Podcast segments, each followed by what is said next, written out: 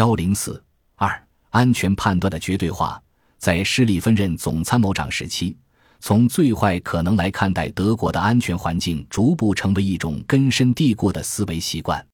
本来，最坏可能是战场指挥员在敌情判断中的一个标准，是德军的一种传统。一直到一九三三年，德国国防军的条令还高度强调必须彻底分析敌人对我军行动造成最严重障碍的行动。但是，这种思维模式一旦从战役和战术层面上升到战略甚至大战略层面时，往往会造成问题，使整个战略变得僵化，甚至是最坏可能变成自我实现的预言。第一个将最坏可能作为明确判断的是继俾斯麦任宰相的陆军将领卡普里维，他本人就提出德奥同盟与法俄同盟之间的大战不可避免。到施里芬出任总参谋长后，这种以最坏可能来判断德国整体安全环境的倾向进一步发展。最明显的莫过于总参谋部的演习和计划。因为这些无一例外都是针对全面的两线战争这种最坏可能的，任何其他的可能情况基本都被排除在外。施里芬在退休以后，将他对战争和德国安全环境的思考写成一篇著名的文章《今天的战争》，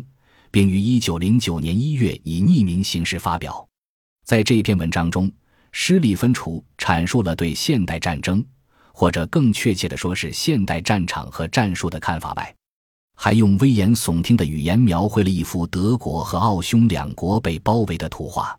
他在文中指出，在西线，法国、比利时、荷兰在与德国接壤的边界上建成了一系列的坚固的要塞和堡垒；在南线，虽然意大利与德奥是盟国，但也在边界上建设了要塞和防御工事；在东部，俄国也依据河流。沼泽修建了大量的防御工事，在其西部形成了针对德奥的坚固阵地。在北线，丹麦已经将哥本哈根变成一座武器库，并且控制了波罗的海入口。而英国的强大舰队随时会在德国的北海出现，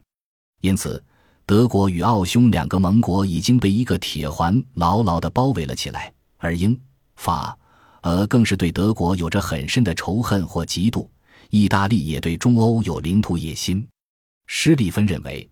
这种共同的仇恨情绪可能会使这些大国共同进攻德国。在某一时刻，大门将被打开，吊桥将被放下，上百万的军队会从福日山脉、马斯河、科尼绍河、涅曼河、布格河，甚至跨过伊松佐和蒂罗尔段的阿尔卑斯山脉，像潮水一般涌进来，所经之处均遭破坏和毁灭。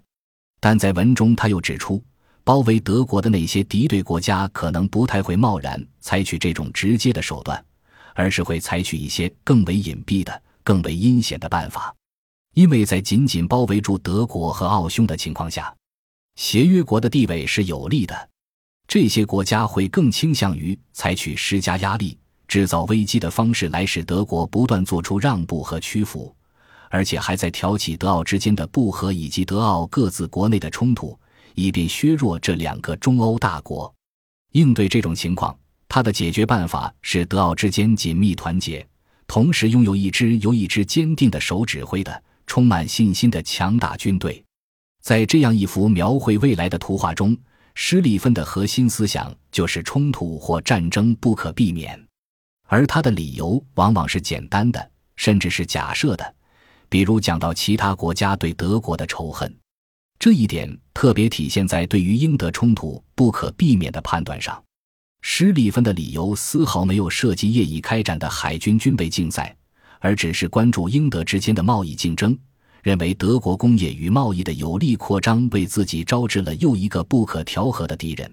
而正是这种借方和贷方之间的关系决定了英德必有冲突。相比之下。荷尔斯坦因的看法就要比施里芬客观得多。荷尔斯坦因一方面承认德国经济贸易扩张在英国的贸易界引起很大敌意，另一方面又提出这种敌意并不会自动的向极端发展，冲突也并非不可避免，因为英国同时也面临美国的竞争。英国人也非常清楚。英德之间的战争将使美国轻而易举地从世界上同时清除两个最重要的竞争对手。然而，对大多数受众来说，施利芬这种直截了当的判断，无疑要容易接受得多，在军队内部更是如此。事实上，以施利芬今天的战争为代表的观点和文章，既是对德国军队内部一些看法的集中反映，同时又是对这种倾向的进一步强化。在今天的战争发表之前，该文的草稿就已经在德军高级将领中流传，像总参谋长小毛奇和陆军部部长埃能都是这篇文章的审阅人，两人基本上都同意文中的观点。其中，小毛奇尤其对此文赞赏有加，甚至称施利芬的这篇文章应该被成千上万的人阅读，并且铭记在心。威廉二世读到此文后也极为推崇，并在一九零九年一月二日与德军各军军长的新年宴会上朗读了这篇文章的全文。在这种情况下，施利芬这种安全判断的绝对化倾向自然进一步深入广大德军官兵的头脑，其突出表现。就是德军内部关于战争不可避免的观点迅速普遍起来，对未来形势的判断也变得越来越绝望。一九一二年，德国一位著名的军事理论家伯恩哈迪出版了《德国与下一次战争》，干脆提出德国要么成为世界强国，要么毁灭这样极端的战略选择，标志着德军内部这种安全判断的绝对化倾向又上升到一个新的高度。而在这种安全判断之下，任何灵活的战略都已经不可能产生。所有的想法都围绕着全面战争展开，并且从战争不可避免这一前提，很快推导出开战越早越好这一高度冒险的结论。